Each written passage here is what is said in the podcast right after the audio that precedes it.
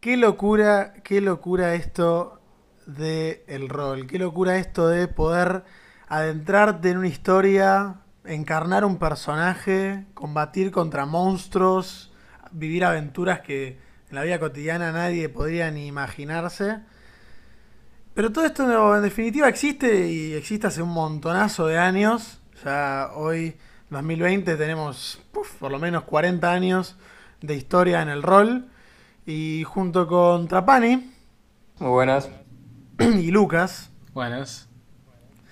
Hoy vamos a charlar un poquito, ¿no? De cómo es que esto del rol nació, ¿no? El, concepto, la concepción del rol como hobby. Y cómo esto sirvió para inspirar eh, dos grandes géneros de los que son hoy los videojuegos, que son los RPG y los JRPG, los Role Playing Game y Japanese Role Playing Game respectivamente. Eh, y repito, como esto fue una gran inspiración para muchos títulos famosos de la industria. Eh, creo que cualquier charla de lo que es rol tiene que empezar sí o sí por el aclamado nombre de lo que es eh, Dungeons and Dragons, Calabozos y Dragones para los que son amantes del doblaje. acá Trapani junto conmigo experimentados, ¿no? Soldados. Sí yo sigo experimentando cada vez más en el ámbito del roleo fuera de lo tecnológico, que creo que es algo que te permite explorar más allá de las limitaciones que te puede dar estar frente a la pantalla y lo que te ponga el creador del juego. Si bien son muchas las opciones que te da, pero por ahí no son tantas si lo haces en persona o con el famoso DM, quien maneja la partida, se pueden charlar algunos cambios que se pueden hacer a dicho, dicha partida, dicho juego, y creo que lo hace más entretenido que por ahí varios juegos que si quieres mencionar alguno para ir empezando o, no, eh, sí, sí. Yo quería aclarar antes de, de, arrancar con la parte, ¿no? Adentrándonos en los videojuegos, que aclarar para aquel que no sabe, porque quizá tenemos gente como Lucas, ¿no? que todavía no lo logramos introducir. No estoy hablando del miembro viril, sino introducirlo en, en los videojuegos. Eh, una partida de rol, una partida de Dungeons and Dragons o de el juego que se les ocurra de rol, no es más que un grupo de personas que se juntan. Hay alguien que, bien dijo Trapani, es el DM o el Dungeon Master, y va a plantear una situación y el resto de jugadores va a decidir qué hacer en este planteo ficticio, en esta situación ficticia. Y después el DM, en, consecuencia de lo que dijeron las demás personas, va a decir qué es lo que pasa. Ese es el mecanismo base de cualquier juego de rol. Y eso es lo que uno se dice. Uno dice, yo jugué un juego de rol, yo jugué Dungeons and Dragons. Es eso, es alguien le dice qué está pasando, los jugadores dicen qué quieren hacer y el DM dice qué pasa. Ese es el mecanismo básico que después, bueno, se puede complejizar con sistemas, reglas y, bueno, y demás cosas que no vamos a entrar en detalle, pero que em, en definitiva eh, la básica, lo más puro de lo que es jugar a rol es esa, esas tres pasos. Básicamente es como cuando vas a McDonald's y tenés la pantalla esa de para crear tu propia hamburguesa y tenés que respetar los parámetros que te pone el local. Exactamente, ¿no? Digamos, el local sería el DM, McDonald's sería el DM o la pantalla, y vos serías el jugador. Y lo que sale en pantalla es el resultado, básicamente. Eh, pero bueno, a ver, dijimos, esto fue una gran inspiración para muchos juegos. A ver, los RPG son conocidos por un montón de gente y son uno de los juegos más, o sea, uno de los géneros más jugados. Quizá hoy en día no están tan de moda, pero hace un par de años habían sido un boom. Eh, a ver, todo inicia parecido a sus raíces. Eh, juegos como Ultima, una de las sagas más, eh, digamos, eh, primerizas en lo que es este género, nacieron como juegos basados en texto. No era más que una pantalla que decía que pasaba, con algunas pequeñas ilustraciones, a veces, que ni siquiera eran gráficos, eran gráficos ASCII. pero, pero eran historias. Y vos escribías qué es lo que querías que tu personaje o cómo querés que avance la historia, como si fuese un libro. Eh, Sí, como el crea tu propia aventura, que me imagino que algunos habrán leído y barra jugado con esos estilos de libros que tantas virtudes de diferentes finales tenía y poseía. ¿A vos, Nacho, te gustó Rayuela? bueno, eh, tocaste, tocaste una herida, tocaste una herida fuerte. Tocaste una herida fuerte. Eh, no, Rayuela para mí, ojo, es un muy buen exponente de esto de romper con, con- con las posibilidades. Pero no, no lean Rayuela, chicos, por favor. Mátense antes de hacer eso. Tipo, si se odian, léanlo. Mm. Léanlo si se odian, pero no, no lo lean. Para más información. Bueno. Eh, pero bueno, títulos como última, ya le dije, eh, fueron pioneros en lo que serían los RPG basados en texto. Eh, que obviamente este, esta idea de, juego fue evolucionando dentro del género de RPG con cosas como por ejemplo los Elder Scrolls Arena, eh, los llamados el Rogue, que después dio paso a los Roguelike, pero que también nacen como un juego en definitiva que es RPG, porque encarnás eh, un personaje que ya puede ser tu personaje o el otro más, que eso es una diferencia que ya también más adelante en el programa vamos a mencionar en detalle, pero que eh, vivías una, en ese momento, algo simple, pero a fin de cuentas una historia y un objetivo. Que ese objetivo eh, usualmente eh, involucra matar enemigos, ya sea bichos o personas, eh, mejorar tu poder como un personaje, ¿no? Ganar oro, ganar poder, eh, mejorar básicamente. Lo que en la vida real a veces se hace de manera aburrida cobrando el sueldo a fin de mes, bueno, acá lo haces saqueando tumbas y robándole a monstruos, o a dragones, o lo que sea. Eh, este tipo de juegos, como ya dije, eh, variaban tanto en mecánicas como en historias. Y, y se van a diferenciar con su primo lejano, por así decirlo, que va a surgir el otro lado del mundo. Porque todo esto que nosotros estamos contando con DD, Pathfinder, los juegos de rol más típicos, y los RPG como videojuegos, eh, nacen en lo que es el mercado occidental, Estados Unidos principalmente, después expandiéndose eh, a Europa en su debido momento y menormente en Latinoamérica. Pero al otro lado del mundo, con los japoneses, que siempre tuvieron una visión bastante particular de los videojuegos, eh, habiendo una clara diferencia entre ambos, nace eh, la concepción de los JRPG. Obviamente pegamos un salto temporal bastante grande, desde el última hasta los primeros JRPG, eh, pero a, fines de los 80 se empiezan a ver títulos como por ejemplo Final Fantasy, que, a ver, si hacemos un, un paralelismo, Final Fantasy Última Final, eh, podemos ver una clara referencia.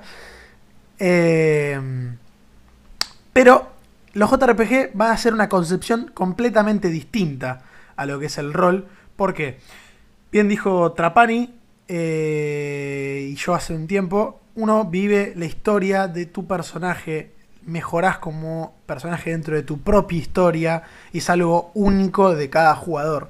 Los JRPG van a traer eh, una visión, eh, digamos, contraria, en el sentido de que vos vas a vivir la historia de alguien más, una historia ya prehecha, anteriormente diseñada, donde va a haber personajes eh, con tales características que no van a cambiar. Vos vas a vivir la vida de uno o posiblemente varios, que vos quizá puedas elegir, como por ejemplo en Final Fantasy es un grupo de personas y elegís tu grupo. Eh,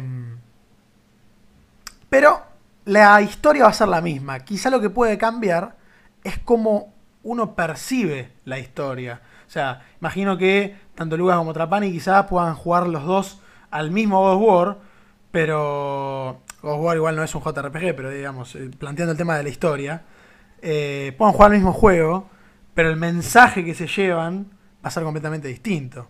¿No le pasó alguna vez, chicos, que han jugado un juego y dijeron, ah, yo me llevo esta historia, está este mensaje, pero después ven, no sé, en YouTube, ven, ven que lo juega un youtuber y dicen, ah, bueno, a mí no me impactó tanto lo que él quizá enfrente a la cámara dijo, ¡fua! Esto es una locura. En vez de God of War, por ejemplo, podemos poner el The Last of Us parte 2. Con el tema de comprensión de historia.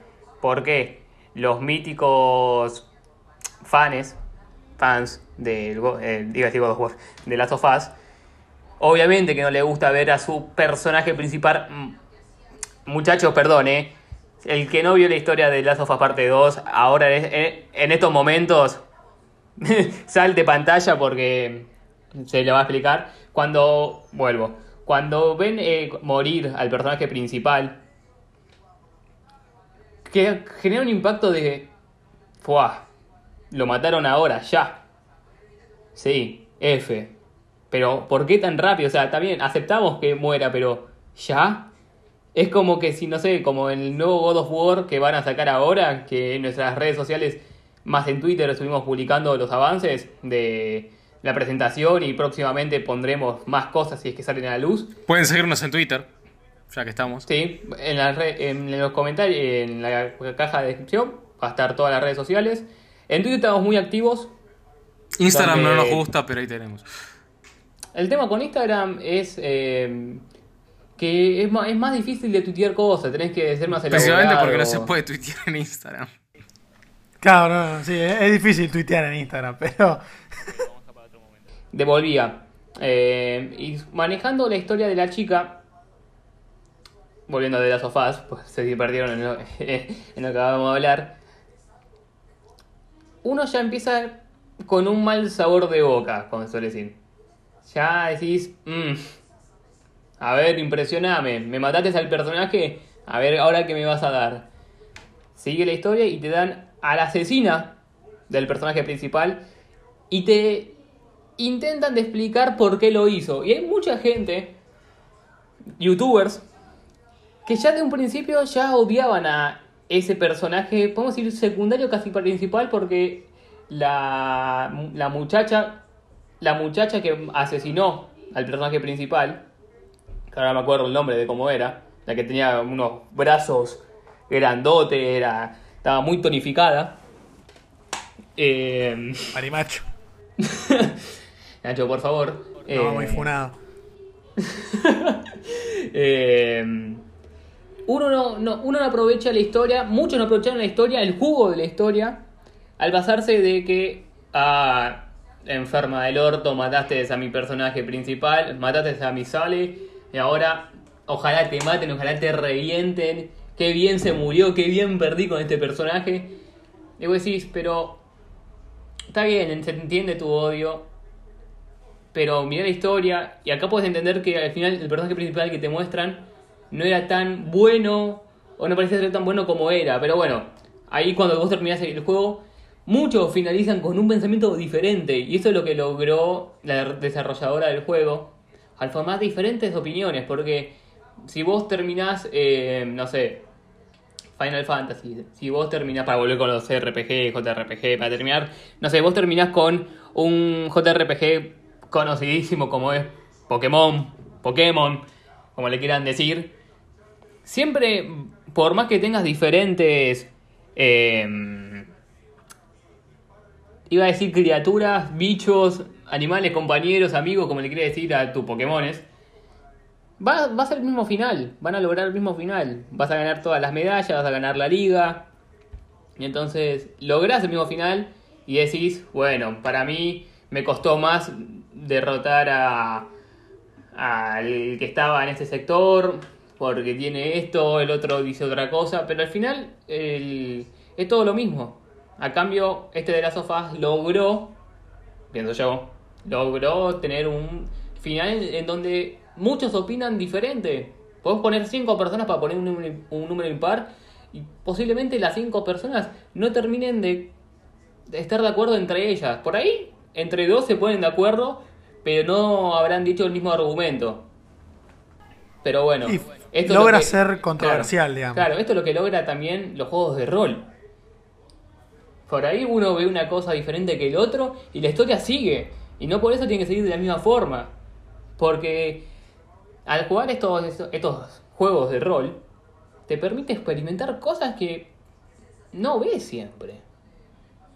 Y estaría buenísimo que salga más juegos así. Y no sé, menos juegos cerrados en historia. También debe haber por el mundo algunos juegos indies que sean así y no se le están dando la oportunidad por, no sé, gráficos, por Publicidad, sí, lo que sea. o sea, en publicidad, por cualquier cosa, seguramente hay.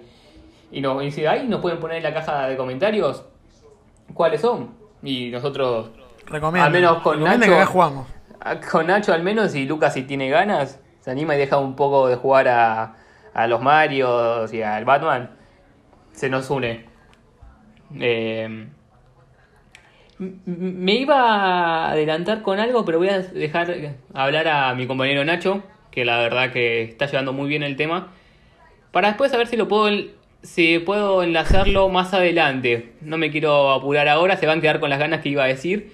Nacho, te doy el pie, te doy el pase, el pase gol, la El centro, el centro, gol. sí, con la pierna inhábil. No, yo quería mencionar, ya que decís la palabra experimentar, eh, que obviamente lo que estamos diciendo nosotros es meramente la teoría. En la práctica vemos cosas que van a romper con esta idea de, digamos, todos los RPG no necesariamente tienen que tener un personaje que lo creas vos y no tener una historia fija. Y tampoco todos los JRPG tienen que eh, tener esa historia ya prehecha. Eh, por ejemplo, los RPG famosísimos. The Witcher tiene hasta su propia serie. Dragon Age. O sea, son juegos que. eh, bueno, Dragon Age, vos creás tu propio personaje, pero la historia. eh, es, tipo, ya es conocida y es. digamos, tiene una fuerte relevancia. En The Witcher, ni siquiera. Vos, tu personaje, sí lo desarrollás jugablemente como a vos más te guste. Pero el protagonista es el protagonista y tiene sus eh, características de personalidad y vos esas no las vas a cambiar. Eh, eh, por ejemplo, otra característica del JRPG que no dijimos antes es el- la poca innovación en cuanto a las mecánicas de juego. Persona, Final Fantasy, Pokémon, que fue los que fuimos diciendo, tienen sistemas de pelea eh, siempre o por turnos Básico. o que van agregando al pasar los años, también adaptándose al, al cómo es la generación actual de jugadores, fueron eh, subiendo el dinamismo. Porque si jugamos, por ejemplo, el Final Fantasy VII comparado con los últimos Final Fantasy, eh, el sistema de combate, si bien es mucho, es por turno, sí tiene ya elementos que tenés que apretar en el momento. Y no nos o que si- de decir el tema del roleo, del rol, de D&D, Anima, eh, Cthulhu, también va por tema de turnos. Sí, sí, claro, eso también, eso nace también del del Para- original. Como lo estuvimos elogiando, también tiene ese sistema de turnos eh, donde uno tiene que esperar a que finalice la acción de tu compañero para hacer la tuya o esperar todo una avance de todos los personajes para que vos puedas hacer el siguiente paso Sí, sí, tenés que esperar a que te toque, digamos.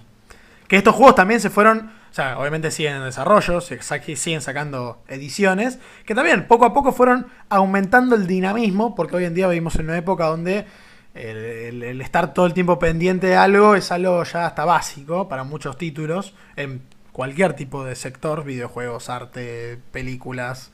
Entonces, eh, si bien hay más dinamismo, la base es la misma. Pero por ejemplo tenemos Kingdom Hearts, un juego que es considerado JRPG no solo por dónde fue desarrollado, sino también eh, por, bueno, esto de que no tenés tu propio personaje, sino que es una historia ya prehecha. Pero el sistema de combate de Kingdom Hearts es como algo ex- eh, cambia, varía un poco eso de tener que apretar un botón y que haga algo y en tu turno apretás otro botón y haces otra cosa. Ya tiene más movimiento, eh, ya es, rompedor con, comparado con otros títulos. Eh, en cambio, los, los RPG occidentales eh, tenés un montón de sistemas de jugabilidad. O sea, eh, no sé, World of Warcraft. World of Warcraft es quizá de los menos dinámicos que hay. eh, donde apretás botones, te vas moviendo, esquivando cosas, seguís apretando botones. Elder Scrolls, moviéndote, pegando, bloqueando, tirando hechizos, curándote, comiendo. The Witcher, es más, no hack and slash, pero es más hacer combos. Eh, también hay magia, tenés que esquivar. Eh, Dragon Age tiene un modo tipo estrategia, Diablo, cámara isométrica, bastante frenético. O sea, varios títulos que vos agarres van a tener sistemas de combate y, jugabilidades muy propias y únicas. Eh, que también va de la mano de que como en un RPG occidental, vos querés dar, vos querés que el jugador sienta una experiencia única, el que las mecánicas del juego, y esto Lucas me va a poder validar bastante bien, ya que es eh, más conocedor del tema, que las mecánicas del juego sean únicas, transfiere una experiencia de juego única y hace que vos sepas, sin siquiera saber el título, que este juego es distinto al otro, porque decís, se siente completamente distinto. Y las mecánicas, o sea, vos Lucas me lo confirmarás, eso o no, que es muy importante. Sí, a ver, o sea, al tener unas mecánicas que sean bien marcadas de un juego, de una franquicia, o en todo caso, de un game designer o de una desarrolladora, está muy bueno porque es lo mismo que pasa cuando ves, por ejemplo, una película de Wes Anderson. Vos ves una película de Wes Anderson y sin que te lo digan, sabés que es de Wes Anderson. Lo mismo pasa acá. Si vos jugás un juego de Mario, si le ponen otro skin, sabés que es un juego de Mario por la mecánica. Esa mecánica no la encontrás en otro lugar. Entonces, sí, es importantísimo tener una mecánica que esté bien marcada. Una personalidad. Una personalidad. Y que le gusta a la gente.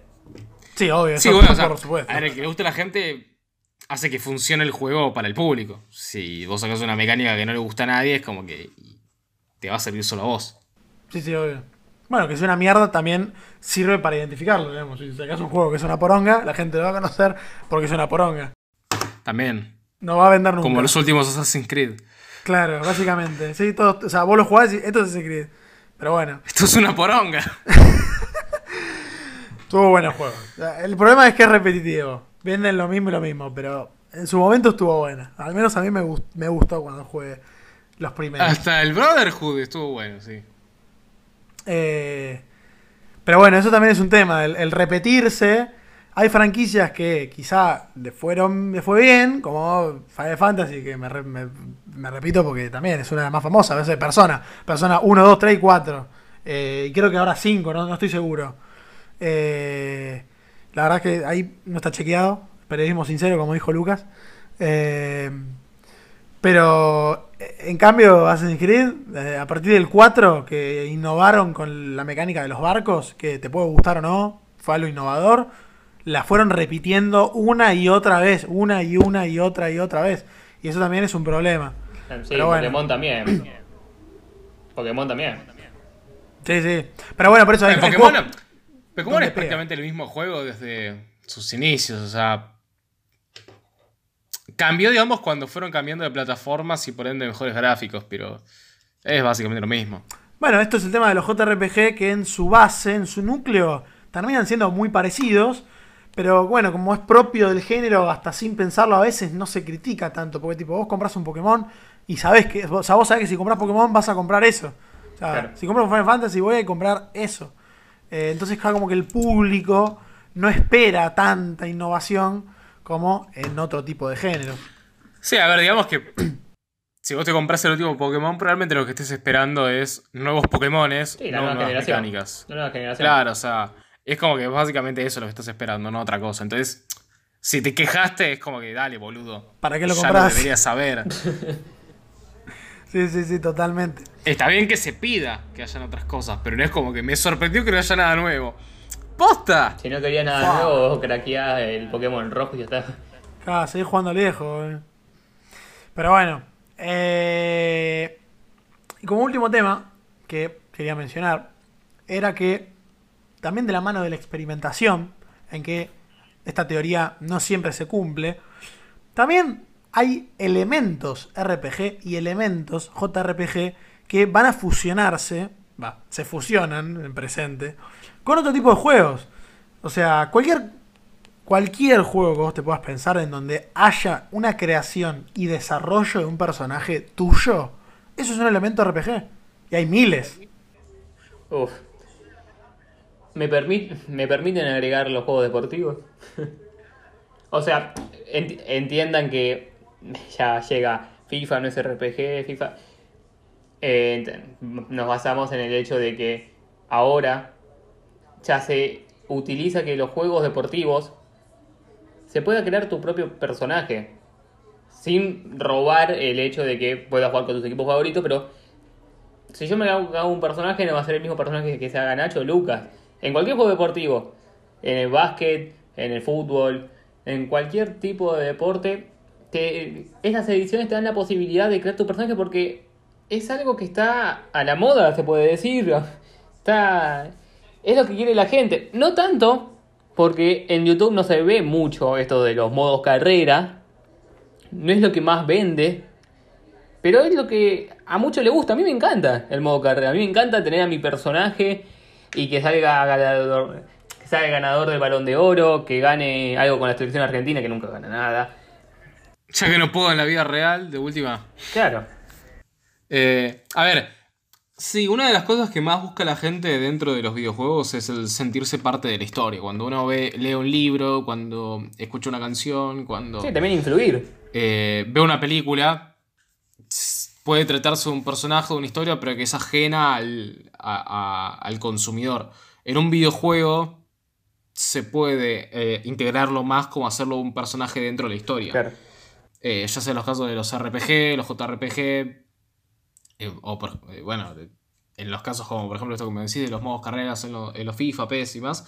También está, por ejemplo, esto de, qué sé yo, cuando uno jugaba, cuando uno juega eh, un videojuego como, qué sé yo, los Call of Duty, donde en sí no había un personaje, sino que al estar en primera persona y al hablarte a vos y demás, es como que se sentía como que, bueno, vos sos el personaje, ¿no? Es como que te están contando la historia de alguien más. Te puede gustar o no, pero bueno, a mucha gente le interesaba eso. Entonces, el, el- el- los videojuegos como medio, como arte, tienen esa dimensión extra de la interactividad que permite de una manera más sencilla convertir al consumidor como un personaje dentro de, de- de la obra. Entonces, bueno, mucha gente le atrae eso y por eso es que ha sido tan exitoso en los últimos años porque ya no tenemos tantas limitaciones técnicas para poder hacer, para poder meter dentro del, del juego al consumidor, jugador. al jugador. Claro. Sí, sí, eso es verdad. Eh, pero bueno. eh, y también hay elementos JRPG en otros juegos. Eh, a ver, no es, no es necesariamente esto, pero para hacer un- una cierta comparación, eh, el vivir la historia de alguien más sigue siendo algo JRPG, en el sentido de que es una historia. A ver, la historia no es propio de los JRPG, pero es un paralelismo que está presente en otros géneros que no es necesariamente el que mencionamos. Eh, Claro, las comparaciones que hacemos tampoco es que sean tan estrictas, o sea, sacamos un pedazo, un por ciento de los JRPG para ponerlo en otro estilo de los juegos y poder compararlos. Es claro que, es claro que, no sé, eh, D&D, Dungeons and Dragons, no es lo mismo que jugar un FIFA en modo carrera, es obvio eso. Pero sacamos el, la parte donde edición del personaje, crear tu jugador para poder hacer la historia de Dungeons and Dragons. Y el modo carrera de FIFA tiene lo mismo. Creas tu jugador para hacer la historia de una carrera futbolística posiblemente exitosa o no. Porque en los dos no se te garantiza nada. Sí, sí, sí, es eh, a, digamos, a lo que vos llegas a hacer con ese personaje, es el- el- lo que va a deparar. Y eso es lo que está, eso es lo que está bueno. Y eso es lo que también llama la atención. De decir, yo me hago mi personaje, tengo mi historia, no repito con las de otros. Y eso la verdad que es fantástico. O a mí me encanta eso, esos géneros de poder decir, es mi personaje, lo hice yo. Acá no vino nadie y me dijo, tenés que poner esto esto, porque si esto y esto no pega, porque no, no es muy bueno esta combinación. No, eso lo decido yo. Si a mí me gusta tener un chabón que hace magia y pega a melee, o sea, cuerpo a cuerpo, es mi problema. Si a vos no te gusta, anda, hacete el tuyo y jugá como se te cante el culo. Vos no me vas a decir a mí cómo jugar. No te calentes.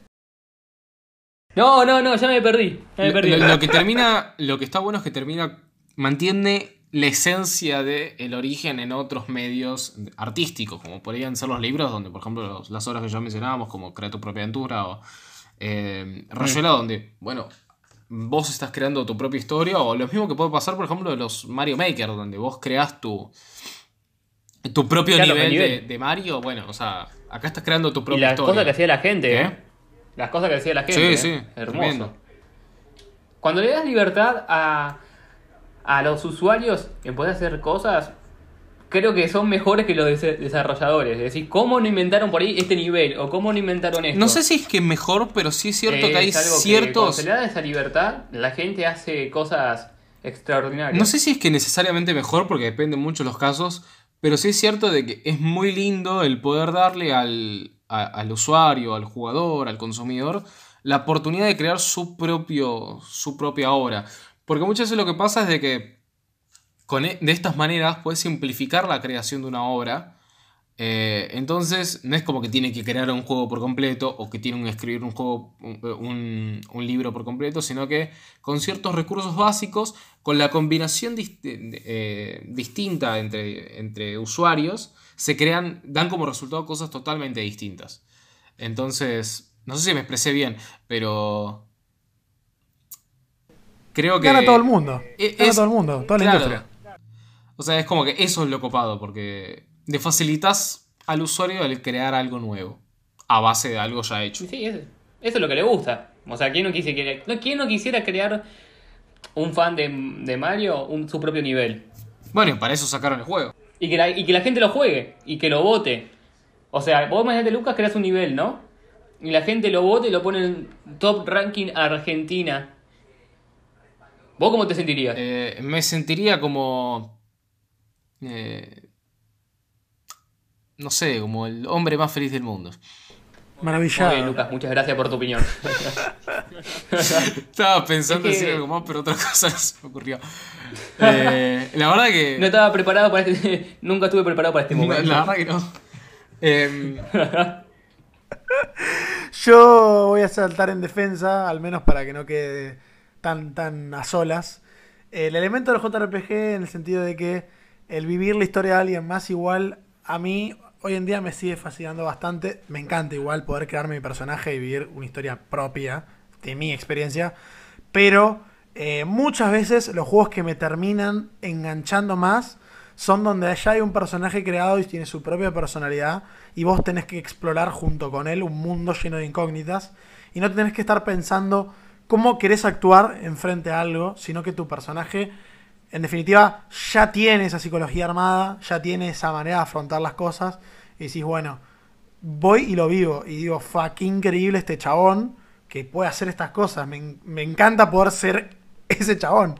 Eh, Bueno, una, algo que, una cosa que hacía bien el Dragon Ball Xenoverse, el 1, el primero, ya con el segundo no me gustó mucho, el tema de historia me gustó mucho, es poder inventar tu propio personaje, ya sea raza, poderes, pero la historia era la misma de cada uno. Y te, te fascinaba la historia. Esto es lo que está diciendo vos, Nacho, de si bien está la diferencia de que uno crea su personaje, pero la historia, el final va a ser el mismo. Todos con nuestro personaje diferente vamos a tener el mismo final.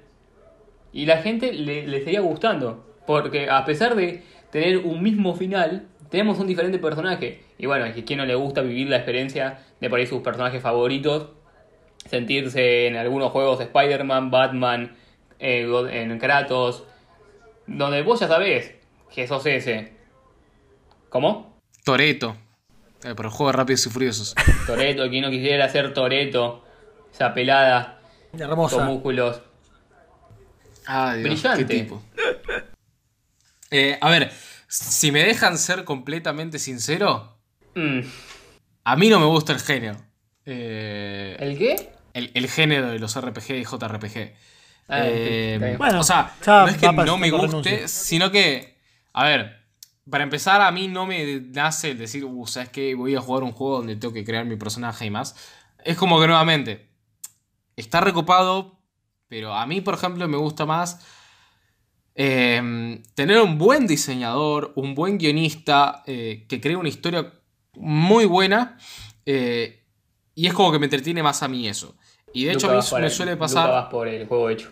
Va por lo fácil. No sé si por lo fácil. pero me gusta más ese tipo de juegos. Y después, por ejemplo, también esos pasa- tipos de juegos, esos tipos de juegos siempre por ahí terminan siendo un poco mejor que estos de rol por eh, la facilitación de la creación del personaje pues ya está creado, como dice Lucas. Sí. Y por ahí eso atrapa más al jugador, decir, bueno, ya está creado, esto, esto es así, esto es allá.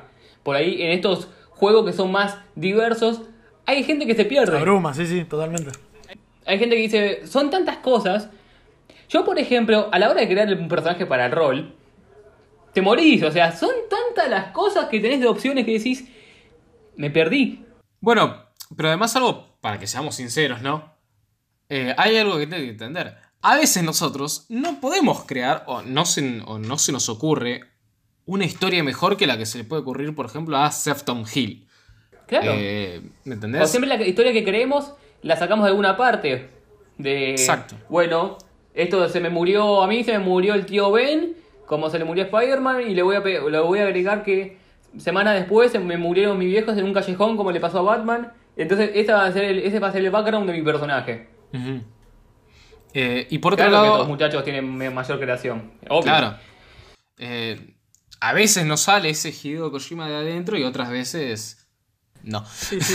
Sa- Eh, sacamos de Hideo Kojima, básicamente. Claro. Pero Eh, pero, y después otra cosa que, por ejemplo, en juegos como Batman, God of War, Assassin's Creed, todos estos juegos que tienen su capacidad para mejorar el personaje eh, con la libertad del jugador, tipo que el jugador decida qué cosas mejorar y a qué ritmo. Eh, a mí personalmente me pasa de que tampoco me gusta tanto. O sea, soy más como que, qué sé yo, si hay una nueva habilidad o una mejor capacidad para el jugador, me gusta que esté súper mega simplificado el menú de mejoras o que se vaya mejorando con el, con el avanzar de la trama. Es decir, que tipo que yo te cruzaste un compañero y te dice, che, mira, eh, toma estas balas, con estas vas a matar a todos los que tengas ganas. Eh, sí, que sea coercivo con, con lo que esté pasando en la historia, la jugabilidad. Claro, o que estés, o por ejemplo, que vos tengas la capacidad de hacer las mejoras, pero que esté lo más simplificado posible. Por ejemplo, eh, me acuerdo de los Assassin's Creed, los primeros, el menú de mejoras era bastante simplificado, estaba bien ramificado para que vos entiendas qué mejoraba cada cosa. Entonces me gustaba porque era dentro de todo sencillo. Y después, por ejemplo, lo- el Batman Arkham City. El Arkham City, porque después con el resto, con el anterior. Y los siguientes la cagaron, la cagaron en grande. Todo la. Pero con el Batman Arkham City también estaba como súper mega simplificado. Te entraba todo en una pantalla y vos entendías también para qué era cada cosa. Sin embargo, bueno, con el resto ya lo, lo complejizaban bastante. O con los juegos of War, también los anteriores al God of War de PlayStation 4. Con eso también, el menú era bastante sencillo, entendías bien por dónde decían las mejoras. Pero por ejemplo, algo que me pasó con el, y vos lo sabrás porque vos me viste jugarlo, Trapani. Sí. eh, Más o menos, con- porque jugabas a la madrugada, entonces yo dormía. Así bueno, que. no es mi problema que sepas dormir.